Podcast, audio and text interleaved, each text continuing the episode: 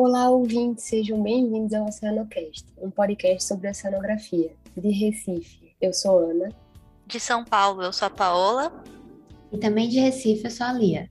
E hoje nós vamos falar sobre a influência da lanina nas chuvas no Brasil. Vocês estão preparados, Marus? Estamos, capitão! Eu não ouvi direito!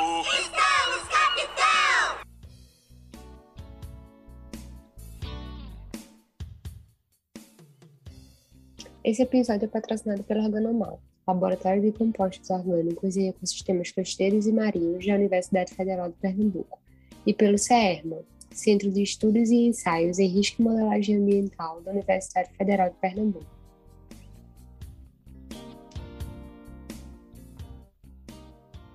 E agora, Paula, eu queria te perguntar quem que é você na oceanografia? Bom, então, primeiramente gostaria de agradecer o convite das meninas para falar aqui um pouquinho sobre a Laninha.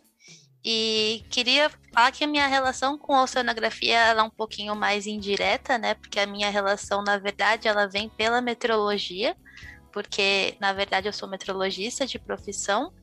Então, eu fiz a minha graduação em meteorologia no Instituto de Astronomia, Geofísica e Ciências Atmosféricas da Universidade de São Paulo. E durante a minha graduação em meteorologia que eu fui ter o meu contato com oceanografia.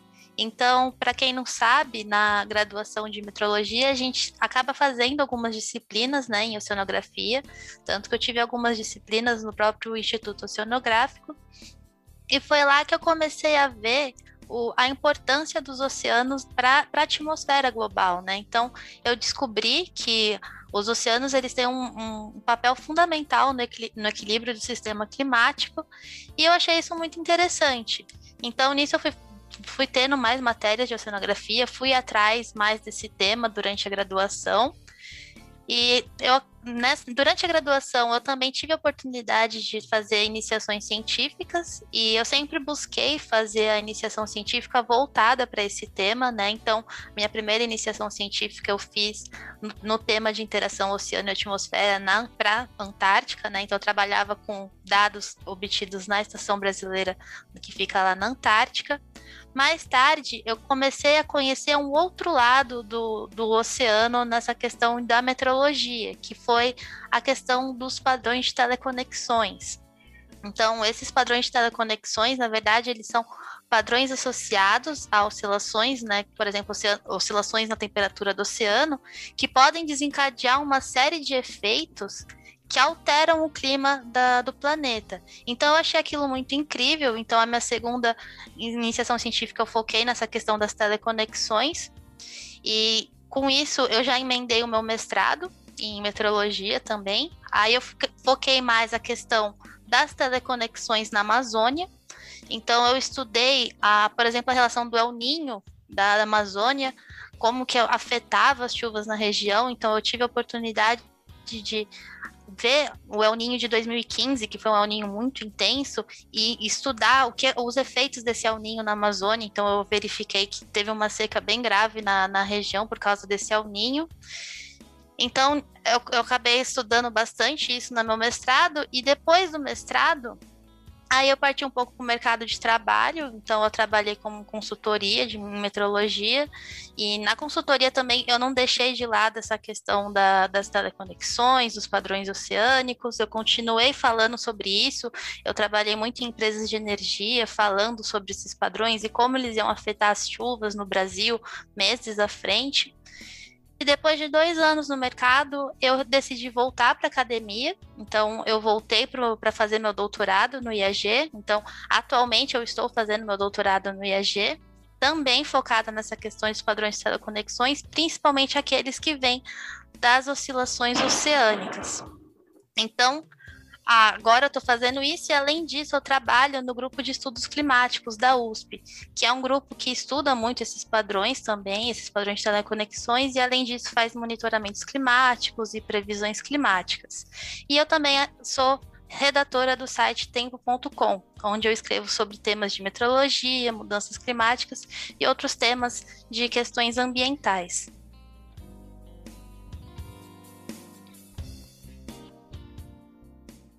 Então, Paula, para a gente começar a falar sobre esse tema e se aprofundar, eu queria que tu falasse para a gente o que é laninha. Então, a laninha, na verdade, ela é uma das fases da oscilação que a gente chama El Niño Oscilação Sul. Então, o El Niño Oscilação Sul, acho que muitas pessoas já ouviram muito essa questão do El Niño, Laninha, né? Mas é bom a gente entender que o El Niño Oscilação Sul engloba essas duas fases, o El Niño e a Laninha. Então, o El Niño Oscilação Sul possui essas duas fases chamadas de El Niño e Laninha. O El Niño é a fase quente da oscilação, enquanto que a Laninha é a fase fria.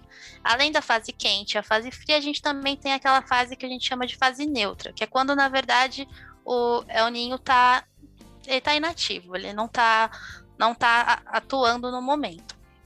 Então, por que, que a gente chama essas fases de fases quentes e frias, né? Porque elas estão diretamente ligadas com a temperatura da superfície do mar na região do Pacífico tropical. Então, às vezes, a gente observa que o Pacífico tropical ele apresenta temperaturas acima da média. Então, quando a gente tem essas temperaturas acima da média, as temperaturas mais quentes, a gente tem a sua fase quente, que é o El Niño. Enquanto que, por vezes, eles ficam com temperaturas mais frias. Então, quando a gente tem essas temperaturas mais frias, a gente tem a laninha. E quando as temperaturas estão próximas da média, a gente tem o que a gente chama de fase neutra, que são as condições normais, né? Então, a laninha é caracterizada basicamente por uma grande região de temperaturas mais frias que o normal no Pacífico tropical. Então, se a gente vê aqueles mapas que a gente chama de mapas de anomalia de temperatura, né, que são anomalias, são desvios em relação à média, a gente tende a ver aquela grande mancha azul, né, que quer dizer que temperaturas muito mais frias do que o normal. Então, isso é o que caracteriza a laninha nessa região do Pacífico. Quando a gente tem essas alterações de temperatura no Pacífico, como o Pacífico né, é o maior bacia oceânica do nosso planeta, se a gente tem uma grande alteração de temperatura naquela bacia, a gente acaba mudando todo o equilíbrio do sistema climático, né? Então, a, se a gente tem uma mudança de temperatura brusca, a gente acaba implicando em uma mudança do padrão atmosférico naquela região. Isso porque o oceano e a atmosfera eles estão em constante troca de calor e umidade. Então, se a gente muda a temperatura do oceano, a gente vai mudar toda essa troca de calor. Então, se a gente muda a troca de calor, a gente muda todo o sistema, tanto oceânico quanto atmosférico. Então, isso acontece nas duas fases, tanto a Ninho quanto a Laninha.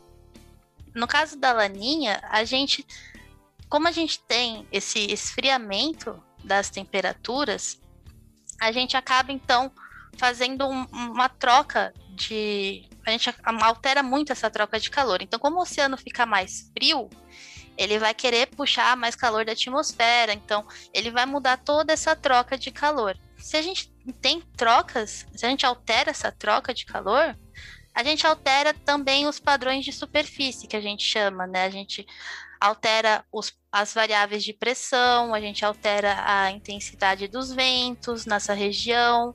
Com isso, a gente acaba alterando os centros de convecção. Então, a gente altera todas as variáveis atmosféricas daquela região e gera grandes impactos na célula de circulação tropical que a gente chama célula de Walker.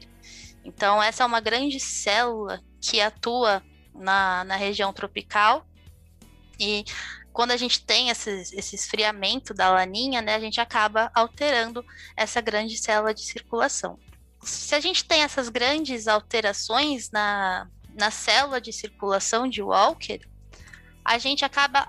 A gente fala de alterações tanto nos níveis baixos da atmosfera, né, próximos da superfície, quanto em níveis mais altos.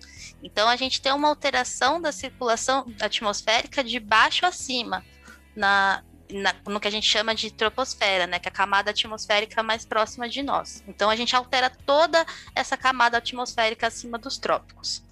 Quando a gente tem a laninha, especificamente falando da laninha, a gente diz que a gente tem uma intensificação das condições já existentes. Então, se a gente tem uma célula de Walker, que eu vou contar rapidinho como que ela funciona normalmente, né?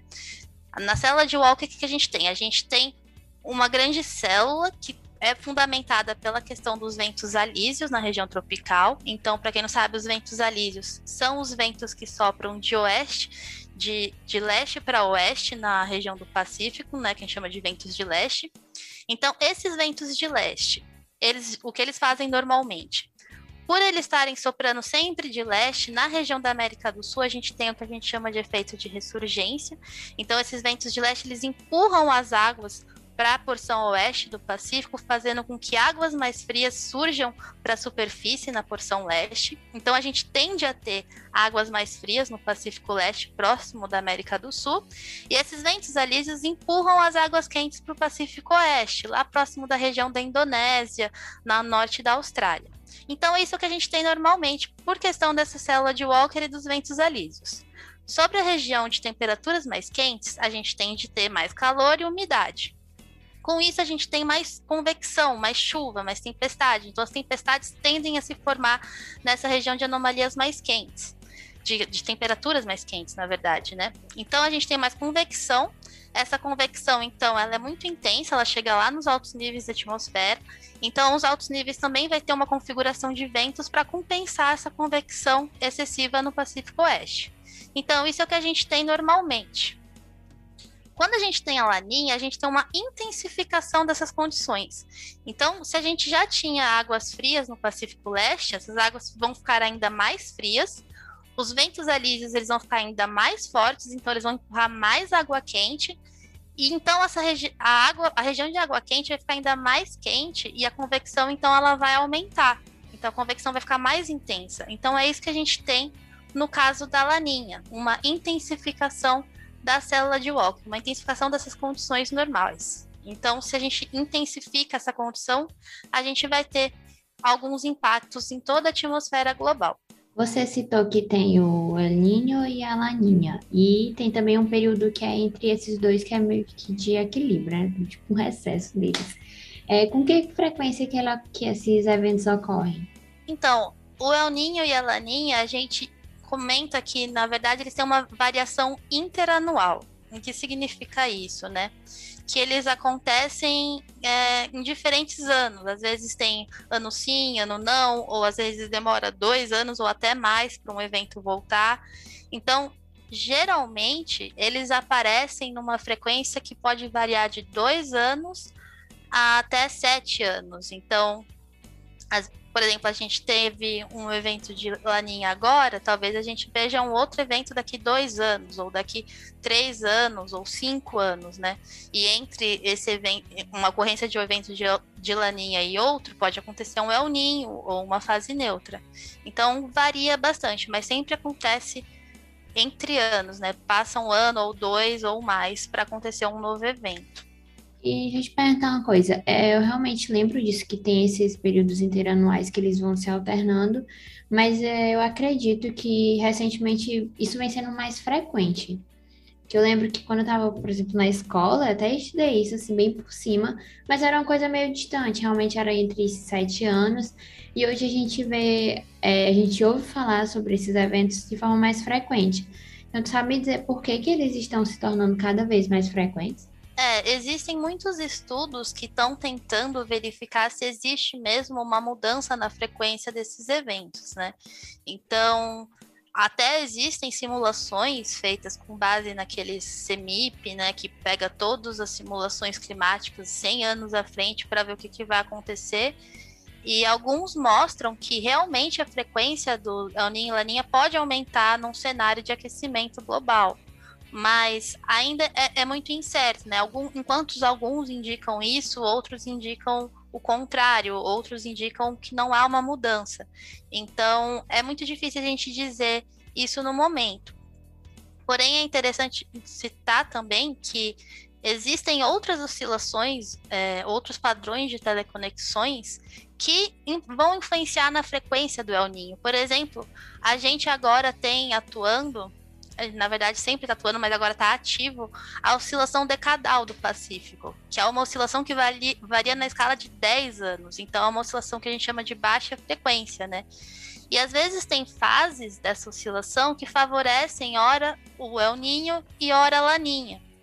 E agora a gente, tava no, a gente está numa fase dessa oscilação que favorece a ocorrência da laninha. E justamente a gente está vendo que está acontecendo mais laninhas agora, né? Então, muitas coisas acabam implicando nessa frequência. Mas é, é, muito, é muito difícil de dizer se realmente tem uma frequência maior ou não. Mas os últimos eventos realmente eles foram muito intensos também, por isso que acho que eles tiveram um maior impacto na, na mídia ou também no, nas pesquisas que foram feitas nos últimos anos.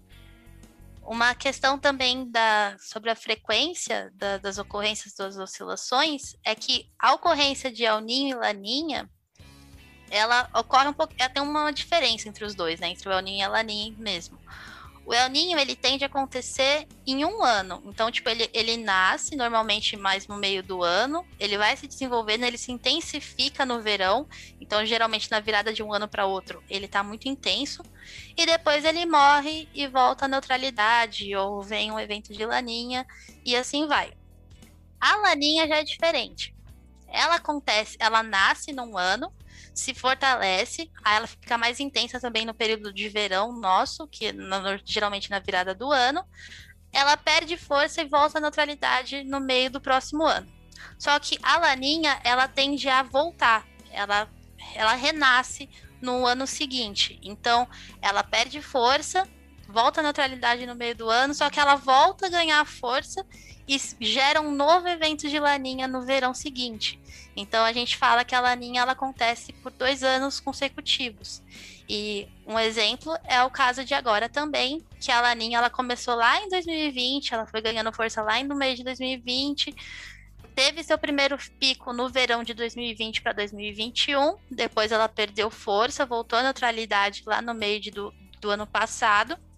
E na primavera passada a gente viu ela ressurgir e no verão agora a gente vê que ela está bem ativa, então ela já atingiu o pico dela na, entre dezembro e janeiro, nesse verão. E agora a gente está vendo que ela ainda está ativa, mas ela está caminhando para um enfraquecimento. Então a gente teve duas laninhas consecutivas.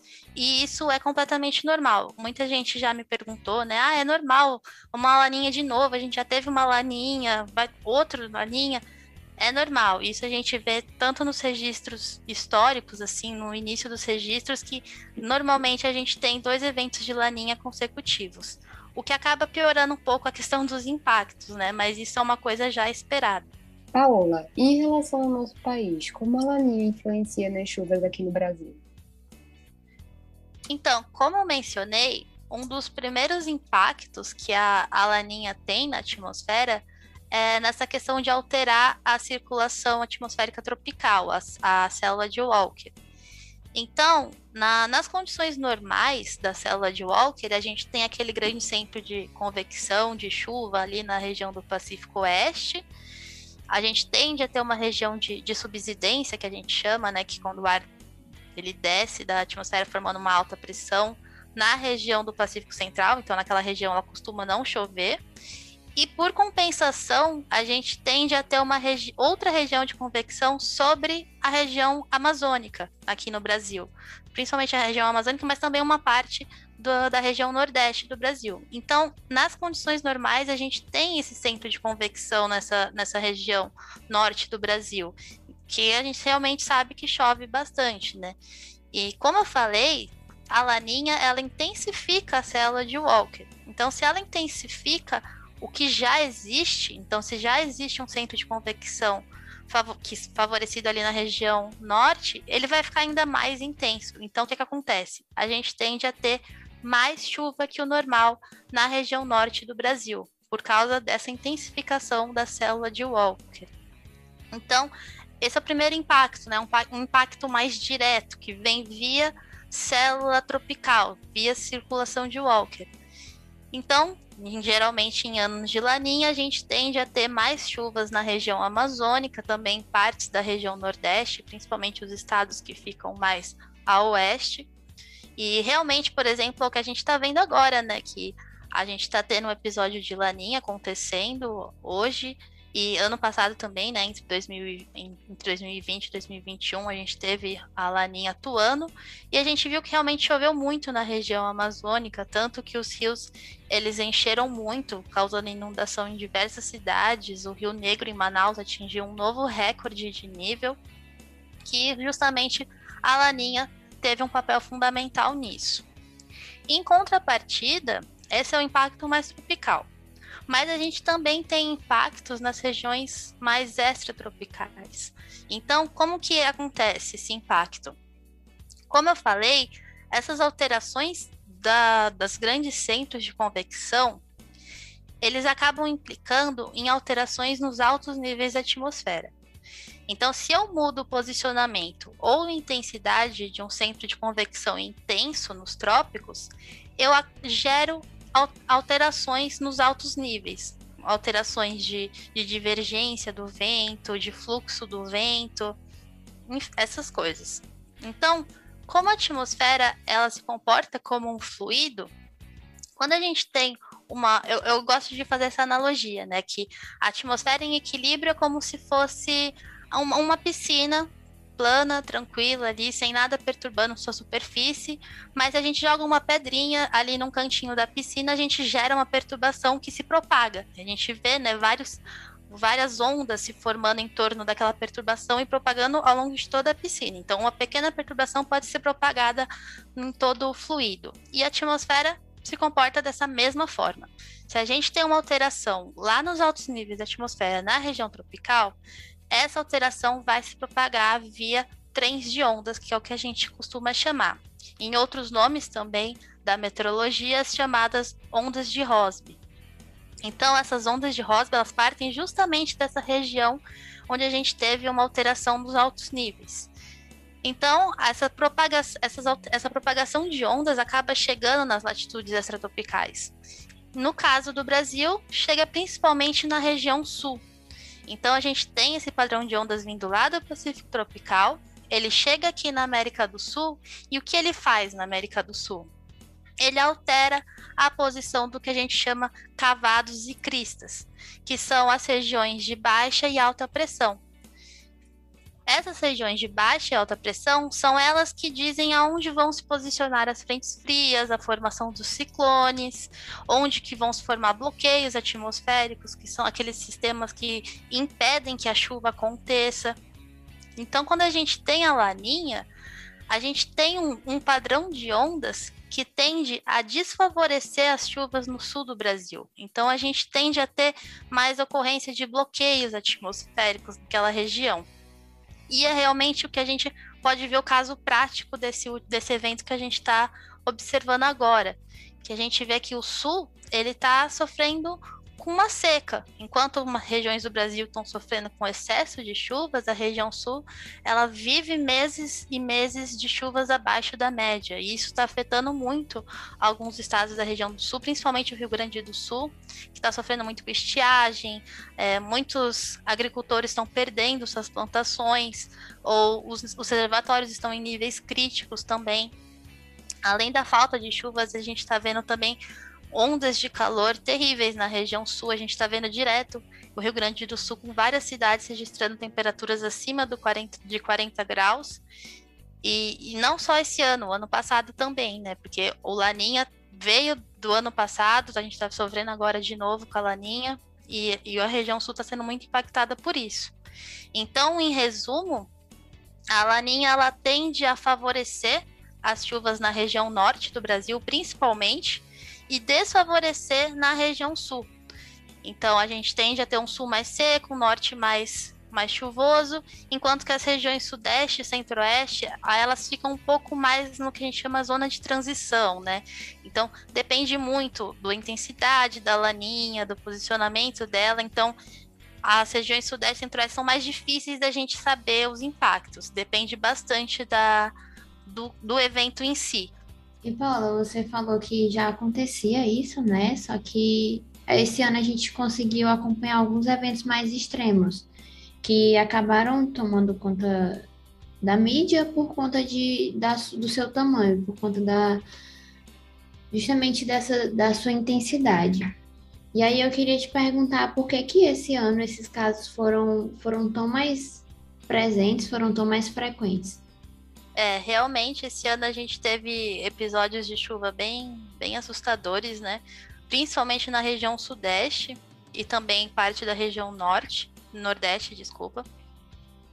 Então, a, as regiões sudeste e as regiões nordeste, elas foram muito impactadas pela laninha, justamente pelo que eu comentei, que a laninha ela acaba gerando esses padrões de ondas, né? Que ora eles favorecem a, a formação de ciclones, frentes frias, ora desfavorecem. E no caso das regiões Nordeste e Sudeste, a laninha ela está muito associada à formação da zona de convergência do Atlântico Sul que eu tenho certeza que se vocês assistiram as previsões dos últimos dias, nos últimos meses, vocês ouviram bastante falar desse, dessa zona de convergência. Então, a zona de convergência do Atlântico Sul, ela é a, o principal sistema atmosférico que atua no verão aqui no Brasil. Então, ela basicamente rege todo o, o, o acumulado de chuvas do Brasil durante o período de verão. E essa zona de convergência é extremamente comum no verão, ela acontece, todo verão vai ter. Só que a questão é que a laninha, com esses padrões de ondas, ela altera o posicionamento da zona de convergência do Atlântico Sul, que eu vou chamar de zacas, para ficar mais fácil. Então, ela altera o posicionamento e intensidade das zacas. Então, o que, que acontece? A laninha ela acaba favorecendo um deslocamento mais para norte das zacas. Então, as acas normalmente ela tende a acontecer mais ali sobre o centro-oeste, sobre a região sudeste, principalmente entre os estados de São Paulo e Minas Gerais. Mas a laninha ela posiciona essa zona de convergência um pouco mais para norte, então ela vai atuar mais lá em Minas Gerais, vai pegar um pouquinho lá do sul da Bahia também. E além de alterar o posicionamento das acas, a laninha também acaba deixando ela um pouco mais intensa. Por quê? Porque um elemento chave da formação de zacas é a umidade. Ela precisa de bastante umidade. Afinal, ela é um corredor de umidade. Então, e de onde vem essa umidade? Justamente da região amazônica. Então, se a gente tem a Amazônia com mais chuva, a gente tem então a Amazônia com mais umidade. Então, quando essa umidade for canalizada pelas acas, as acas consequentemente vai estar mais intensa, porque ela vai ter mais combustível para a chuva, ela tem mais calor, tem mais umidade, então as chuvas vão ser potencializadas. Então a gente acaba tendo zacas mais intensas e zacas mais posicionadas a norte. E esses episódios de Zaca, então, acabam ocasionando nesses desastres, como foi o caso da Bahia e também em partes de, em Minas Gerais, como a gente viu. Já o caso do Rio de Janeiro, aí é um, é um do caso de Petrópolis, aí é um, é um caso um pouco mais diferente nesse ano, né? Então, a, nesse caso não estava associado à formação de masacas, na verdade foi uma convecção local que aconteceu ali na região, que foi potencializada pela umidade também vinda do oceano, só que agora do Oceano Atlântico, no Oceano Pacífico. Então, teve uma potencialização da chuva local. Lá já é uma região de serras que costuma ter bastante chuva por causa desse efeito orográfico. Então, com esse combustível vindo do Oceano Atlântico, que, que, que está mais quente agora, então essa chuva foi potencializada. Então, não teve muito associada às acas, e então a influência também da laninha é um pouco difícil de, de dizer nesse caso. Porém, ah, em 2011, a gente sabe também que teve uma tragédia muito, muito horrível na, na região serrana do Rio, né? Que mais de centenas de pessoas morreram por causa de chuvas, deslizamentos, enchentes. E aí sim estava mais associado a esses episódios de zacas, e aí a gente pode já falar de uma relação da laninha, porque naquele ano a gente também teve um evento de laninha. Então, realmente, quando a gente tem esses eventos de laninha, a gente acaba observando, infelizmente, esses eventos de chuvas muito fortes que acarretam em deslizamentos, enchentes e mortes. E existe alguma previsão para esses eventos climáticos? Existe bastante previsões que são feitas, principalmente pelos grandes centros internacionais. Aqui no Brasil a gente também tem alguns centros que prevêem, mas aqui a gente fica mais focado na questão do monitoramento mas as previsões elas são feitas através de simulações numéricas, né, pelo computador. Então a gente tem grandes equações da, que rege, que a gente rege a atmosfera também, os fluidos. Então a gente consegue simular o comportamento da, dessas oscilações por essas equações, só que lógico só pelos grandes computadores, né, porque nenhum humano consegue fazer essas contas assim.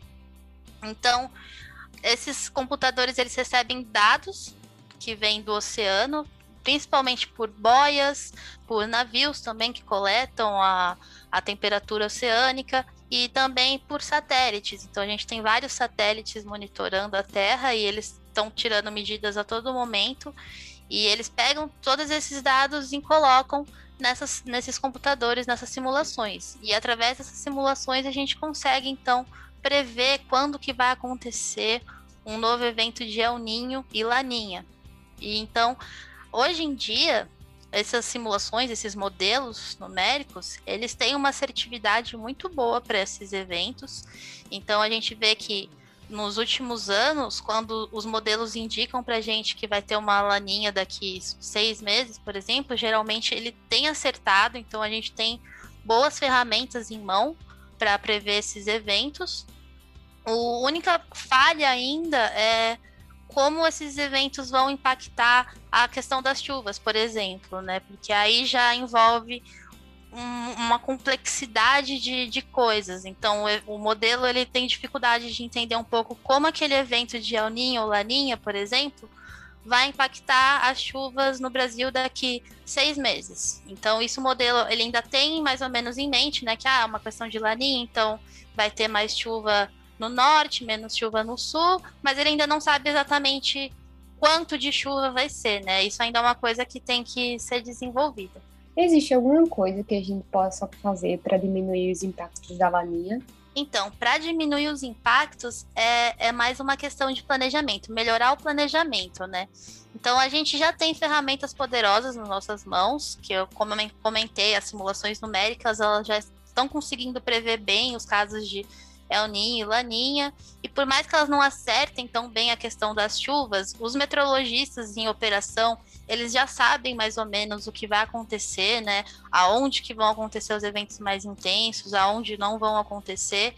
Então a gente já tem boas ferramentas, já tem bons profissionais assim atuando, só que ainda falta muita comunicação e conhecimento da, por parte da população mesmo, né?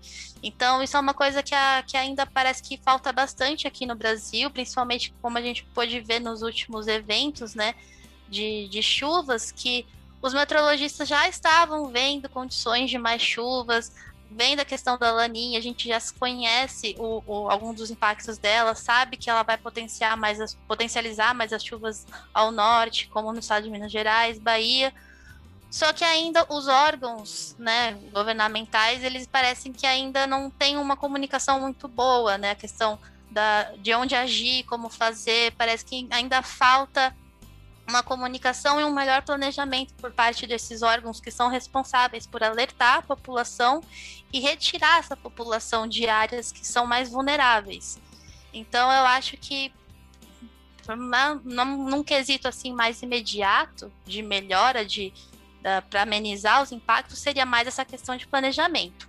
Aí pensando mais em longo prazo, aí sim a gente pensa mais no, no lado dos cientistas, né? Da gente entender mais o fenômeno, estudar mais, tentar melhorar os modelos atmosféricos e oceânicos para que a gente consiga ter uma maior assertividade da, da questão das chuvas, aonde que ela vai se posicionar, quando que ela vai chover mais ou menos.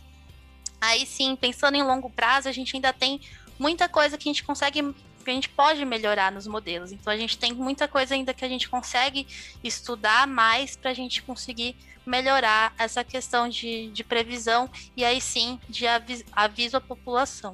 É, na parte de impactos a gente consegue ver que ainda tem muita coisa para melhorar, né? Mas em relação aos estudos, é, aqui no Brasil, há um incentivo para esse tipo de estudo? Há oportunidades? Como é? No Brasil, a gente vê que tem bastante centros de, de meteorologia que estão constantemente estudando esses eventos, como o Instituto Nacional de Meteorologia, o INEMET. A gente também tem o, o Centro de Previsão do Tempo e Estudos Climáticos, o CPTEC, que fica no, no INPE, né, que é o Instituto Nacional de Pesquisas Espaciais. Nesses centros existem muitos cientistas que estão estudando esse evento para tentar melhorar diretamente os modelos. Então, no caso do CPTEC, eles já têm um modelo próprio que estuda, que simula essa interação oceano-atmosfera. Então, tem todo um time de cientistas lá no CPTEC que tenta estudar a evolução do El Niño e Laninha para melhorar esses modelos. Então, existe sim um incentivo. Por mais que ele tenha caído um pouco nos últimos anos, né? Então, a gente viu que o CPTEC principalmente sofreu duros golpes, assim, de perder bolsa, perder financiamento. Ainda existe, ainda, ainda tem bastante gente pesquisando isso lá. Além disso, também tem as próprias universidades, né?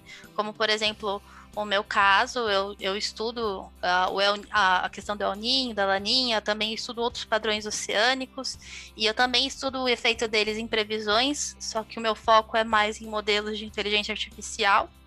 Então, eu recebo uma bolsa para fazer a minha pesquisa, então eh, ainda existe essa bastante bolsas disponíveis para fazer esse tipo de estudo.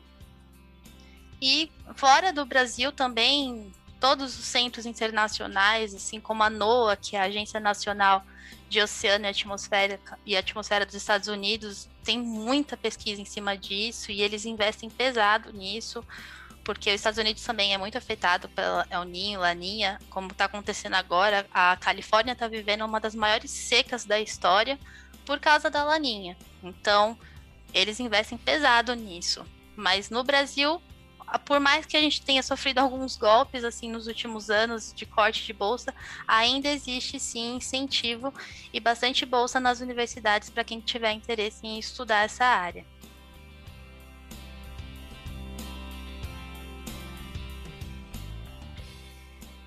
Tá, então eu para quem quiser conhecer um pouco mais né, do, do, do meu trabalho agora no IAG que eu, tô, que eu comentei que eu trabalho no grupo de estudos climáticos, eu recomendo que vocês dêem uma olhadinha lá no site do grupo, que é o GREC USP. Então, acho que as meninas podem, vão deixar o link depois, mas é, é só procurar como GREC USP, que é G-R-E-C.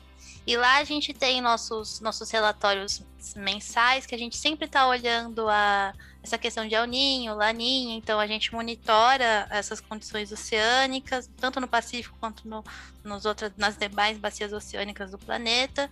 A gente também tem, quase todo mês, a gente faz uma apresentação pelo, pelo IAG, que no, geralmente é transmitida ao vivo no canal do YouTube do Departamento de Ciências Atmosféricas do IAG USP. Nossas apresentações a gente fala sobre esses monitoramentos, a gente fala sobre as condições do El Ninho, da Laninha, mas a gente também fala sobre episódios que chamaram a atenção durante o mês, ou também a gente fala sobre algumas, algumas coisas que aconteceram em outros, outros países. Faz previsões três meses à frente, a gente faz previsões por estações baseado nesses conhecimentos oceânicos e atmosféricos do, do grupo.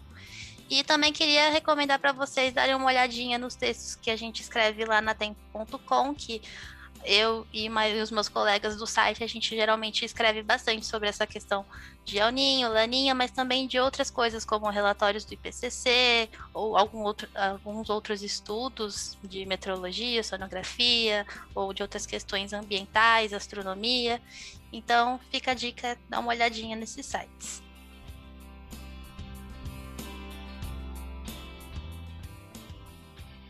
Esse episódio foi patrocinado pelo Organomar, Laboratório de Compostos Orgânicos em Ecossistemas Costeiros e Marinhos da Universidade Federal de Pernambuco, e pelo CERMA, Centro de Estudos e Ensaios em Risco e Modelagem Ambiental da Universidade Federal de Pernambuco.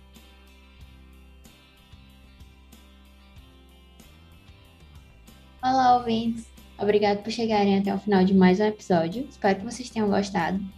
E aí, mais uma vez, passando para relembrar vocês que nós temos nosso e-mail, oceanocast.gmail.com, Instagram e Twitter, arroba oceanocast, onde a gente está sempre aceitando sugestão de temas, sugestão de participantes e até críticas construtivas. Não se esqueçam também de compartilhar e divulgar o episódio. Até a próxima, Marujas!